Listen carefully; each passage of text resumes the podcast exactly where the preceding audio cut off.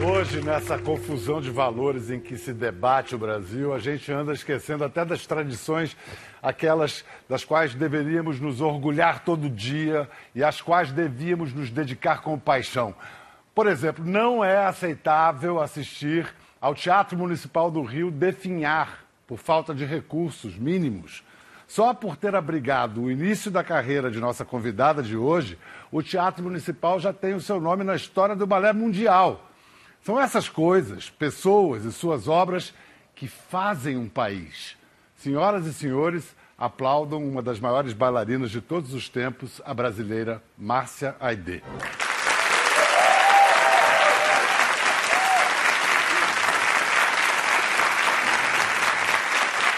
Quanta honra, Márcia, ter você aqui.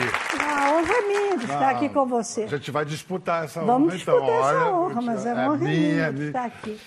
Olha, quando a gente vê essas imagens, um pequeno- uma pequena amostra da sua obra, da sua arte, leigos como eu reconhecem a beleza, mas não entendem o que faz a beleza. Eu posso passar de novo e você explicando o que, que você está fazendo em cada momento daqueles? Então vamos lá. Aula de Márcia Aidê por Márcia Aidê. Esse é um balé do Beijar, o bolero. O que me impressiona aí são os seus braços. Esse, esse, esse balé é muito difícil, porque como a música é sempre a mesma e vai entrando aos poucos os instrumentos, você tem que ter uma concentração muito grande, porque pode chegar um momento que você pode esquecer o que vem depois. Alguma vez você se esqueceu? Eu me esqueci, aí eu pus o que vinha depois, e durante o que vinha depois, eu me lembrei daquele que vinha antes e troquei. Mas ninguém notou. Alguém percebeu? Pois é, ninguém percebeu que ela Ninguém percebeu. Depois, então, do bolero, Depois, as outras outro- cenas. O outro são os três balés que o Cranco fez para mim. Esse é o Romeu e Julieta, Uhum. esse é o Onegin, e esse com Richard Craig, e essa é a Megera Domada. E quando o bailarino ergue a bailarina assim, isso tem Não. algum nome? Qual é? Não, Porque, é o sofrimento do bailarino de olha, o que eu li e ouvi dizer não era nada de sofrimento, que você era coisa mais leve do mundo, que qualquer bailarino já tinha. Bom, é encontrado. verdade, eu era muito magra, eu não tinha medo a nada e gostava de me jogar. O Cranco dizia, Márcia, dá um salta, vai contra aquela parede. Eu ia, não tinha medo. E claro, eu tinha Richard Cragen, que Richard Cragen não somente era o meu partner preferido, Como lindo seu- de morrer, Vocês foram casados quantos anos? 16 anos. 16 não anos. casados de. Olha, são vocês dois? Somos. É. Isso estava no, no estúdio em, ahm, em Stuttgart. Então, a, a parceria Era foram impressionante. 36 anos e casamento foram 16 anos, é mais ou menos. é 16 isso? anos. E que pa- nos, divorci, nos separamos, que foi um momento de verdade muito doloroso na minha vida e na vida do Richard também. Ah, mas nós não queríamos separar no palco. Então foi o que foi difícil, porque o Richard escolheu outra maneira de viver. O Richard sentiu que ele era homossexual. Então ele me disse, Márcio, eu não posso mais estar com você. Mas ao mesmo tempo, isso aconteceu na estreia ah, em Washington. E tínhamos seis semanas de espetáculos de Romeu e Julieta, da Megera Domada, da Dama das Camélias, de tudo isso que continuamos fazendo E qual todas foi a as sua noites. reação? Ah, foi muito difícil. Foi muito difícil porque no momento eu nunca me deu. Tinha momentos que eu tinha muita raiva. Nesses Posso momentos imaginar. era bom a megera domada, porque aí eu dava no Rick no palco, empurrava ele. Isso me, me ajudava. Mas você não pode fazer isso nem Onega, nem Romeu e Julieta, que é todo um amor assim muito lírico, né? Então foi uma situação difícil, mas eu nunca, eu entendi o que, o que estava passando. Mas levou muito tempo para digerir. Agora, isso que você descreveu aí parece o método Stanislavski, Stanislavski de, É? Mesmo. de atuação. É. E você é conhecida como uma grande atriz da dança, Maria Callas da dança, Era. como eles chamam, né? É. Você sempre usou essas suas emoções, o que estava acontecendo com você, para os balés que você estava fazendo?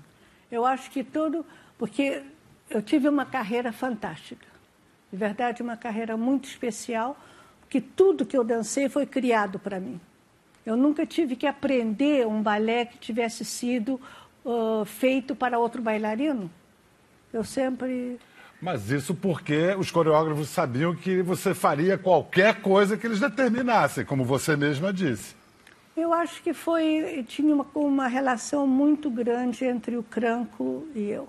Havia desde o primeiro dia havia algo que era uma relação muito forte que nós tínhamos. Vamos explicar o John, uh, John né? O John Cranco. John, John Cranco, Cranco, coreógrafo de coreógrafo. Stuttgart, do Ballet de Stuttgart, que foi você ficou com ele também décadas, não foi isso? Não, não tanto décadas, 13 anos, 13 porque anos. ele morreu. Ele faleceu com 46 anos.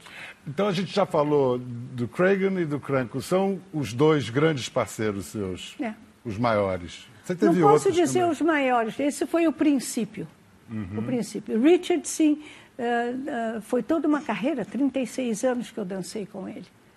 E dancei depois com ele todos os balés que vinham do, do Bejarro, do Macmillan, do Glenn Tetley, do Hans van Manen. Aí começou. Uma vez que o Cranco faleceu, esses coreógrafos, então, uh, me, me, ajudaram, né? me tomaram. Assim. Você falou do princípio, mas o princípio mesmo foi esse aqui. Se não me engano, essa foto é, foi tirada em Niterói. Ah, ah essa. Sim. Três aninhos. Esse foi o primeiro solo que eu fiz.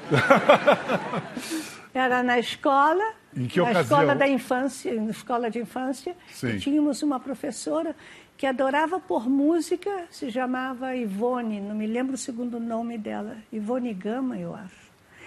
E ela então punha música e nos fazia com as crianças de dançar ou de correr com música para aprender, não a ouvir ouvir uma, a, a, diferentes um, ritmos. Né?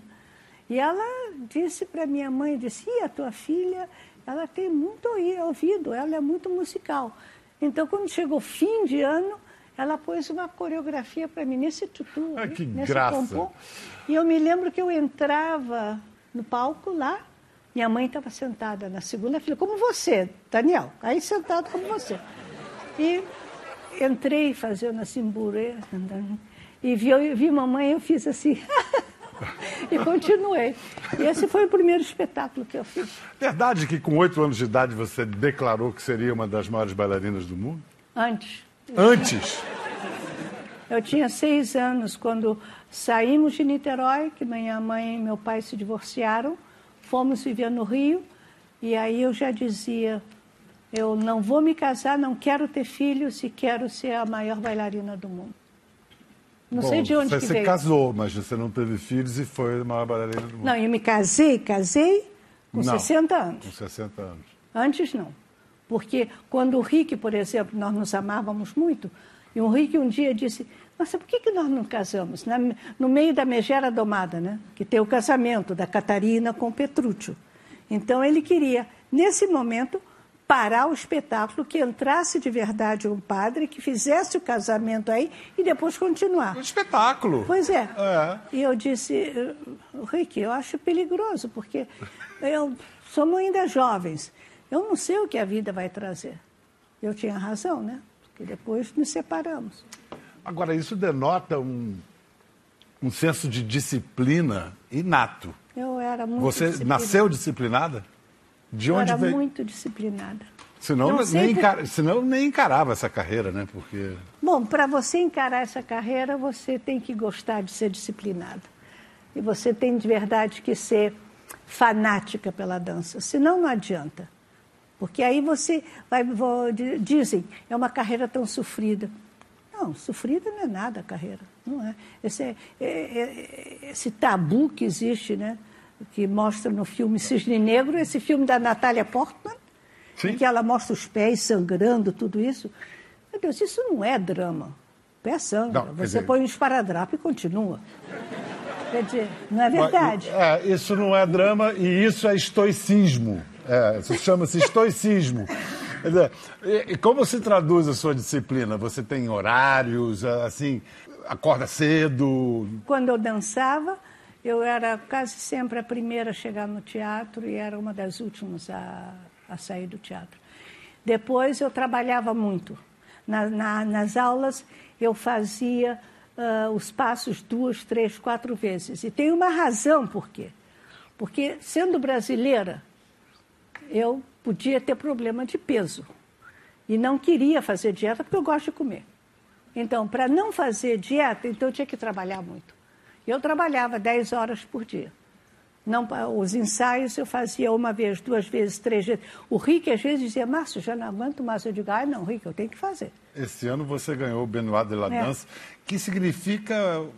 O Oscar da dança. O Oscar da dança. É, e foi, foi, foi uma cerimônia muito linda, porque estavam todos os bailarinos, né, os, os franceses estavam lá.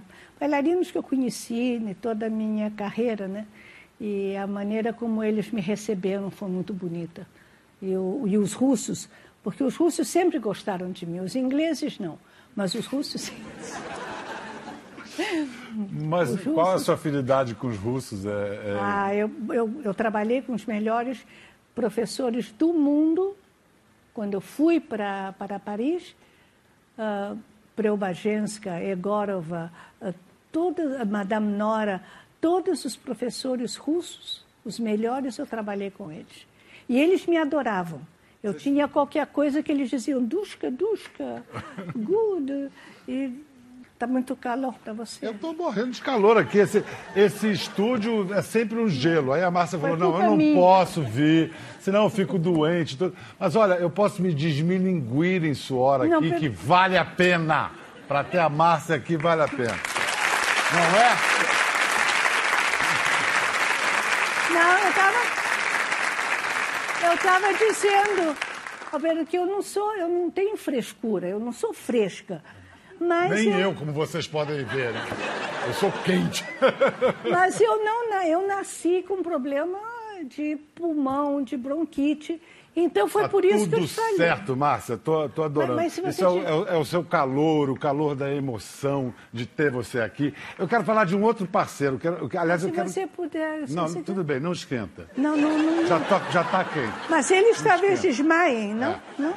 Olha só, o que eu quero falar é que é, a gente encontrou e teve um depoimento lindo de um outro grande parceiro seu na dança. Ismael Ivo. Ismael Ivo. E aí ele, ele combinou de fazer uma espécie de aula com a turma de bailarinos dele e a gente filmou. A coisa Ai, mais linda. Quero ver. O primeiro dia onde nós tivemos uh, assim a possibilidade de se encontrar e trabalhar juntos foi um dia onde ela chegou atrasada veio quase de pijama no meio da praça em Stuttgart e falou assim: Me desculpe, eu estou até sem maquiagem, eu perdi o horário.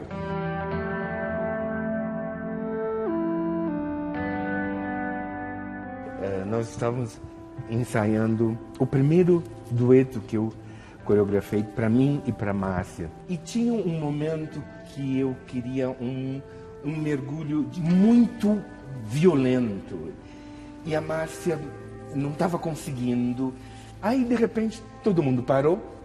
A Márcia caminhou, foi até em cima do piano, que ficava perto da janela, dois andares.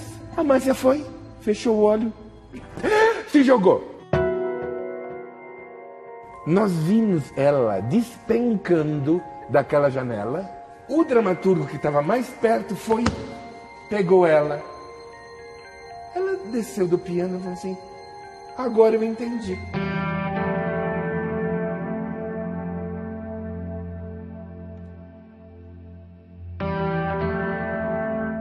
No tema Tristan e Isolda, né? a história do amor impossível. No final do espetáculo, onde a Márcia escrevia nas minhas costas assim: o que resta? Morte. Eu, literalmente, todos os espetáculos, eu despencava. A Márcia começava a chorar, a gente ia para o agradecimento chorando e o público chorando. Eu nunca vi, sim, todos os dias, nesse Tristan Isolda, o público chorando. Como é que a arte tem esse poder? Quer dizer, como a Márcia tem esse poder?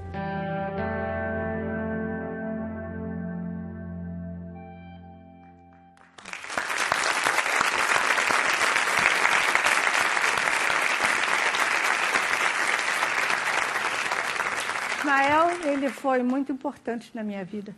Foi quando eu decidi de sair do balé de Stuttgart, de parar com a dança clássica, foi que ele me tomou e durante quatro anos ele me pôs no mundo da dança-teatro. Eu adorei, adorei trabalhar com ele. Você já era talhada para isso, é... só precisava mesmo desses braços longos do, do Não, Ismael. o Ismael é impressionante, né? Porque é. tem dois metros de altura. Tem uns olhos que quando olha para você tudo para, né?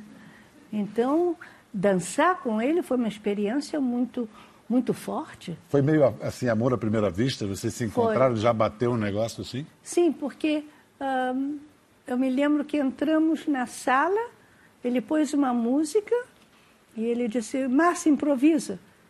E ele improvisava e 20 minutos ficamos improvisando e foi aí que já começou a sair o primeiro Padedê de Tristão.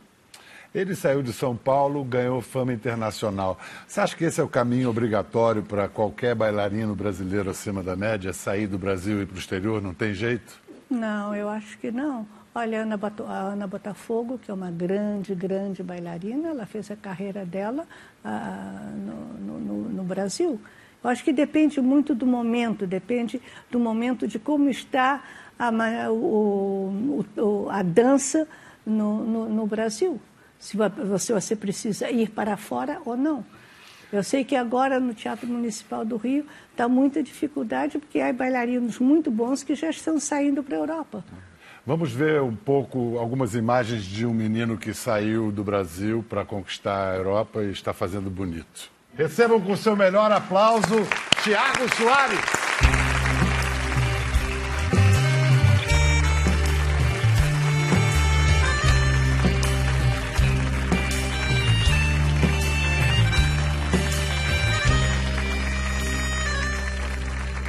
Tiago, primeiro bailarino do Royal Ballet, que acaba de me falar assim: obrigado pelo menino. Mas é um menino, não é, Márcia? É. É um menino. E que nasceu com tudo, né, querido? Imagina. Com físico, talento, beleza, técnica. Esse é um, por exemplo, que já nasceu, acho que com a técnica, com a técnica perfeita. Como é, é, é, isso que você, é, é nisso que você se reconhece nele? Eu reconheço tudo nele. o que, que, vocês têm em comum? Ele também é um, é um bailarino de grande expressividade Não, ele, ele é teatral, um, né? E é um bailarino clássico dos melhores, porque não são muitos. Mas ele é um dos melhores que também tem a capacidade de fazer qualquer outra coisa, qualquer outro, outro tipo de balé. Você também é doido por ensaio, que nem a Márcia estava narrando aqui, que ficava ensaiando, ensaiando, ou você é mais carioca? É, eu, normalmente, ela comentou que o Rick, que o Richard Cragan falava ah, Márcia, já fizemos vezes demais, porque normalmente eu estou na posição dele, levantando a bailarina, carregando. Então, eu, eu sou esse que falo, acho que a gente já fez, já fizemos bastante. Eu me identifiquei. É, não, é, essa profissão é uma profissão que é lenta e dolorosa, porém muito satisfatória, como você falou. E o nome do jogo é repetição. E você tem que repetir muitas vezes para você poder chegar. Mas, Tiago, então assim explica. A parte lenta e dolorosa qual é e a satisfatória qual é?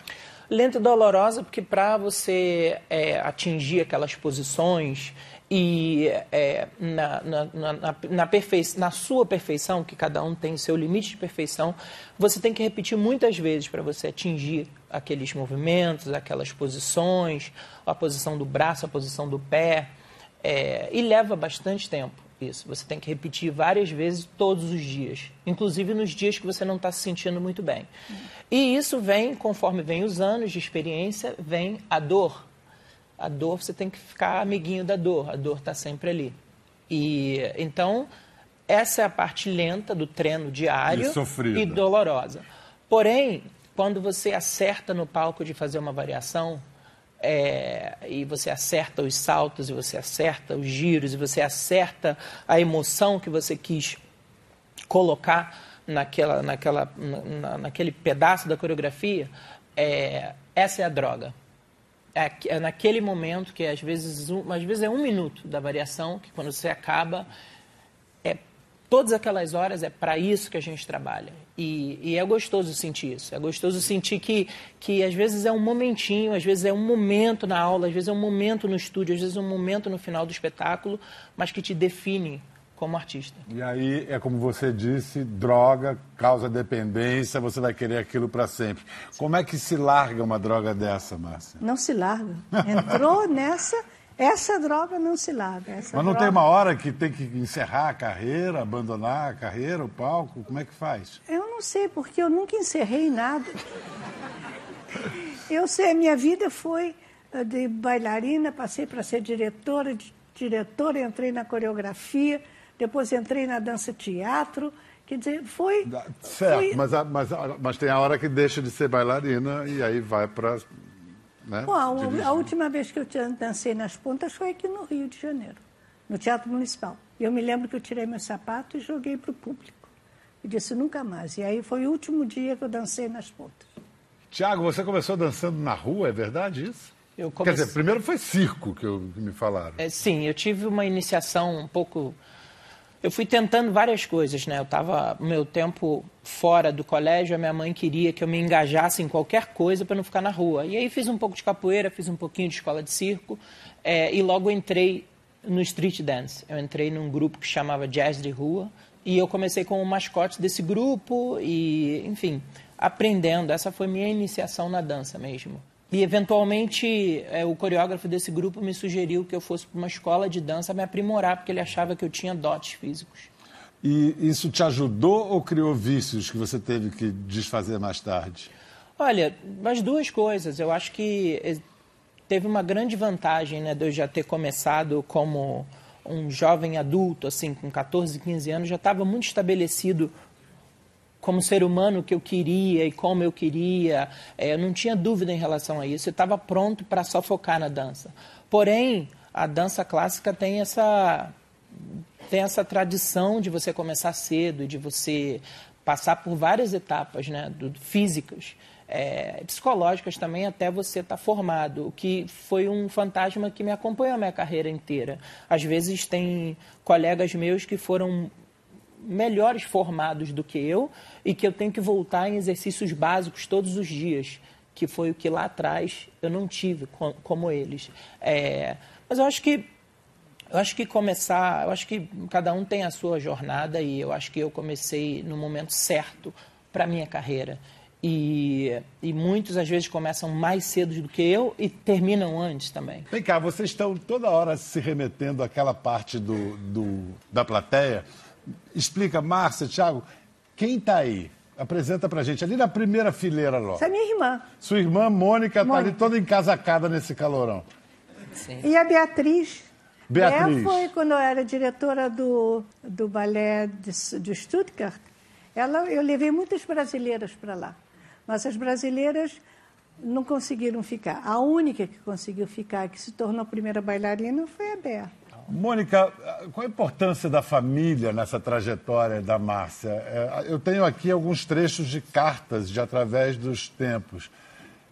Isso era fundamental para a base emocional dela? Fundamental. É muito impressionante. Eu, por exemplo, peguei todas as cartas, mamãe faleceu em 2013, e fui descobrir que mamãe mantinha todas as cartas, eu não sabia disso, de Márcia, durante 10 anos, não mais, durante 20 anos, da, da Europa para a mamãe. E eu estou lendo essas cartas agora, eu estou fazendo um documentário sobre a Márcia, com o Marco Altberg, com a Daniela Kalman e com a Núbia Melling. E uh, nesse momento foi muito impactante. Eu realmente, porque nós temos 19 anos de diferença, muito impactante ver a, a, a, o, o que família representava para a Márcia. É impressionante, você deve ter pedaços de cartas ah, aí. Tem aqui uma de Londres, 21 de novembro de 1954. Querida mamãe, hoje vou contar como foi meu primeiro padedê. Quando pus o tutu, fiquei parecendo uma bailarina russa. Mr. Turner agora me chama de Miss Brasil. Não sei se é porque ele não sabe meu nome. Londres, 6 de janeiro de 1955. Queridos mamãe, vovó, vovô e Dindo. Tive umas férias maravilhosas, mas não fiz aula sozinha no quarto. Não engordei e estou fazendo um regime muito forte para ver se emagreço antes de começar as aulas. A gordura é o pior obstáculo de todos. Depois das saudades, é claro, pois esse é o pior. Tiago, para você chegar no, no, em Londres também foi. Um, um, zerou tudo? Teve que começar tudo do zero? Sim, eu tive que dar alguns passos para trás. Eu já estava, já era um bailarino fazia papéis de protagonismo é, dançava aqui no Brasil, dancei fora já, já estava dançando no Japão de convidado. E quando eu entrei para o Royal, o acordo era meio esse: era eu pegar um contrato menor, onde eu ia ser cor de balé, ia estar no grupo, é, com a promessa de eventualmente, se eu me dedicasse, se eles acharem que eu estava pronto, eles iam ir subindo numa posição de solista. E eu entrei, assim, de ser o protagonista, de ser o herói da história, entrei e eu era o cara lá atrás, segurando um pedaço de cenário. E é, é louco isso, né? Você, de repente, ser o patrão da empresa, de repente você ter que voltar e começar tudo de novo, né? Uma, uma perspectiva muito diferente. Para mim, foi um final feliz, assim, poderia ter dado muito errado, porque me deu uma segunda escola, né? Isso de você voltar e recomeçar me deu uma chance de, de aprender o jeito deles, o jeito dos ingleses e, e graças a Deus deu certo. Mas eu passei uma etapa pelo corpo de baile e fui subindo as posições até virar protagonista de novo. Mas, o Tiago, você está super feliz, você vai ser condecorado, é, recebeu a comenda Cavaleiro da Ordem do Rio Branco. Sim, sim. Eu fiquei, fiquei muito honrado.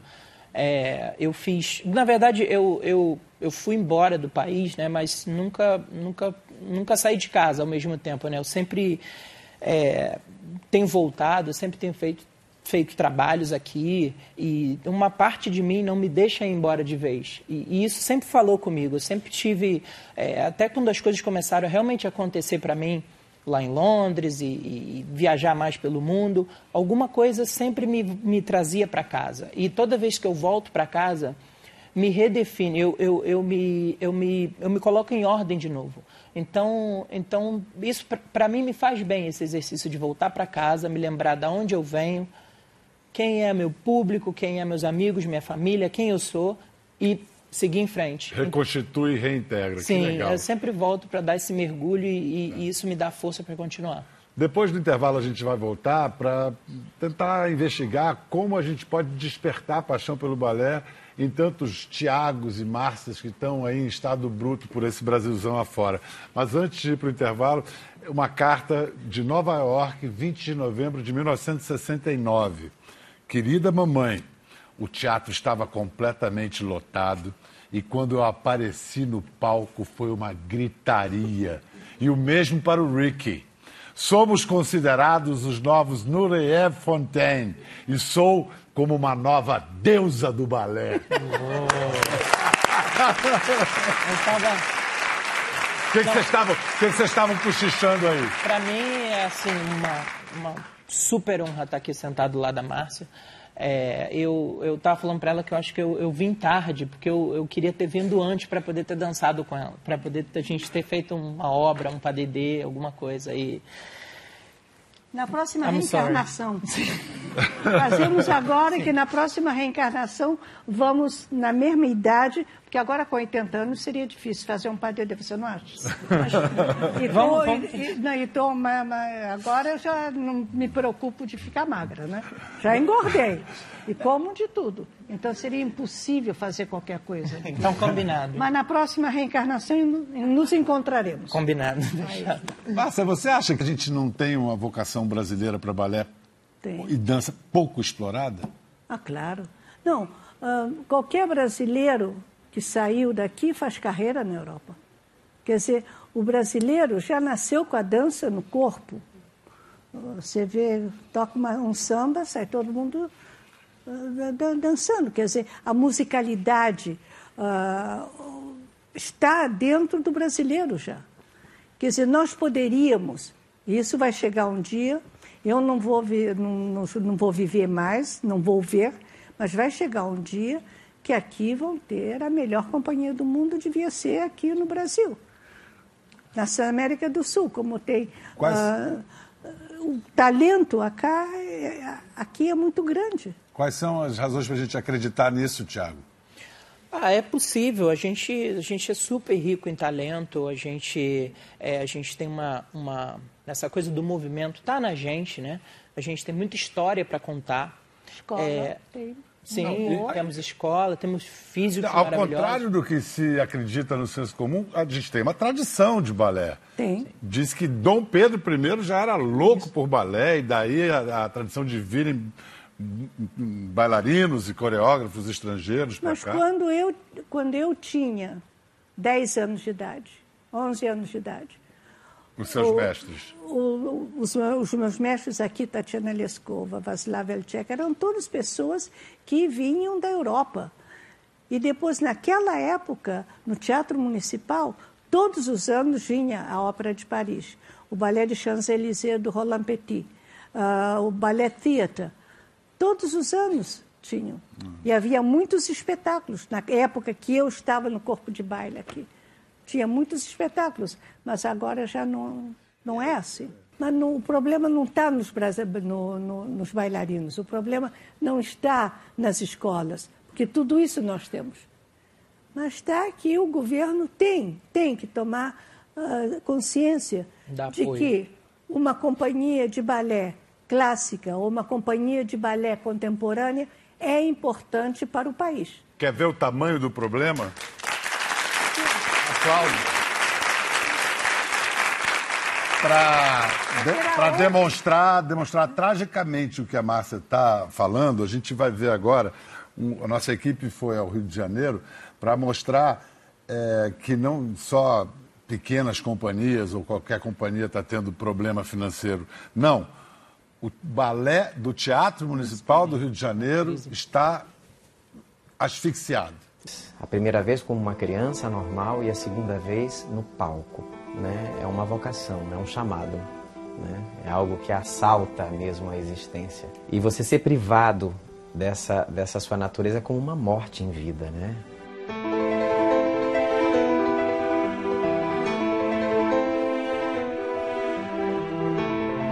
Gente está passando por uma situação que todo o Estado está passando. Nós chegamos a ficar até três meses sem salário.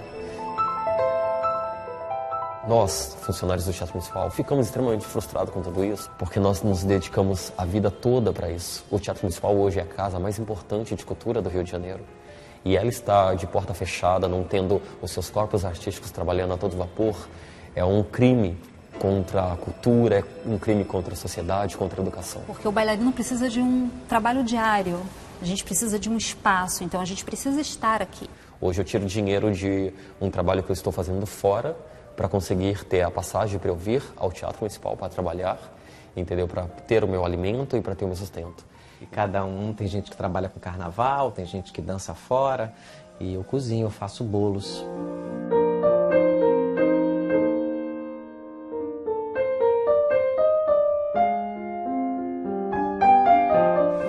Fez uma manifestação em frente às escadarias do teatro que foi assim a coisa mais bonita uma das coisas mais bonitas que eu vivi aqui dentro, apesar de tudo. E eu sempre tive muito orgulho de ser do Teatro Municipal por isso, porque foi o lugar que eu escolhi.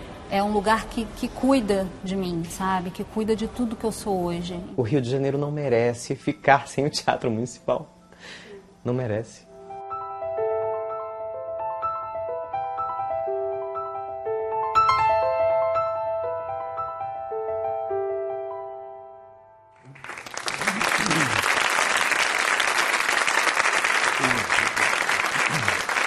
De Janeiro não merece, o Brasil não merece. E os bailarinos não merecem. Os bailarinos não merecem. Vocês dois dançaram nesse palco, vocês dois partiram dali. Não. Mas, por exemplo, eu não me lembro o Moacir, os dois gêmeos, Moacir e Murilo. Sim, Murilo, sim. Moacir acabou de receber contrato em Stuttgart. O Murilo está procurando também trabalho na Alemanha. A Marcinha. Mas a gente tem que ter outro caminho além do aeroporto, claro. Márcia. Pois é. São todos grandes bailarinos que vão embora. Agora, vocês dois estão sendo temas de livros, biografias, filmes. Vocês esperam que isso tenha alguma consequência? Que consequência podem ter essas obras?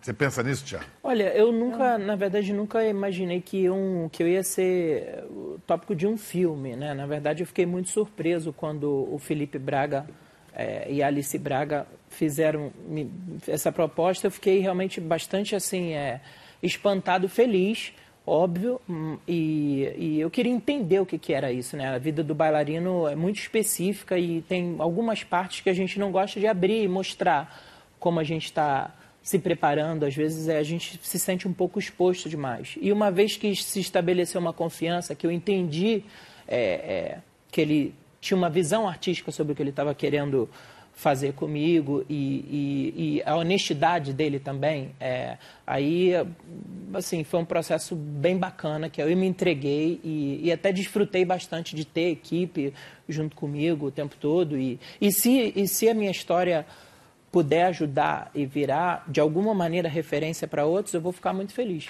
E o seu filme que peta?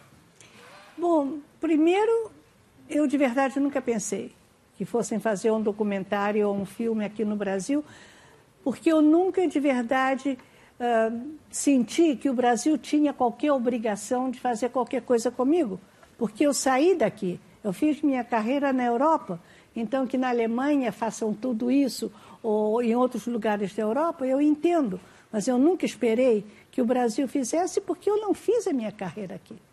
Então, quando a minha irmã, que foi ela que começou tudo isso, ela me disse que teve um, tem um interesse muito grande deles todos de fazer um documentário, um filme sobre mim, isso me emocionou muito. Mônica, não Mônica é uma questão de obrigação, né, Mônica? É uma questão não... de reconhecimento, prazer, Exatamente. celebração. Exatamente. Eu quis celebrar isso, que eu reparo que já tem duas gerações praticamente que não sabem quem é a Márcia. E uma coisa que me chamou muita atenção quando fui morar com Márcia, eu ia passar seis meses, eu acabei ficando 17 anos, em Stuttgart, foi que todas as críticas, em todos os lugares do mundo, em qualquer idioma, falavam a brasileira Márcia Aidê. Eu vi lá, nos meus próprios olhos, a força dela. E uma coisa que sempre mexeu muito comigo foi a humildade com que essa mulher fez a carreira dela. Aí eu falei, essa mulher merece ter alguma coisa que as pessoas possam ver que isto é possível. Ah, merece.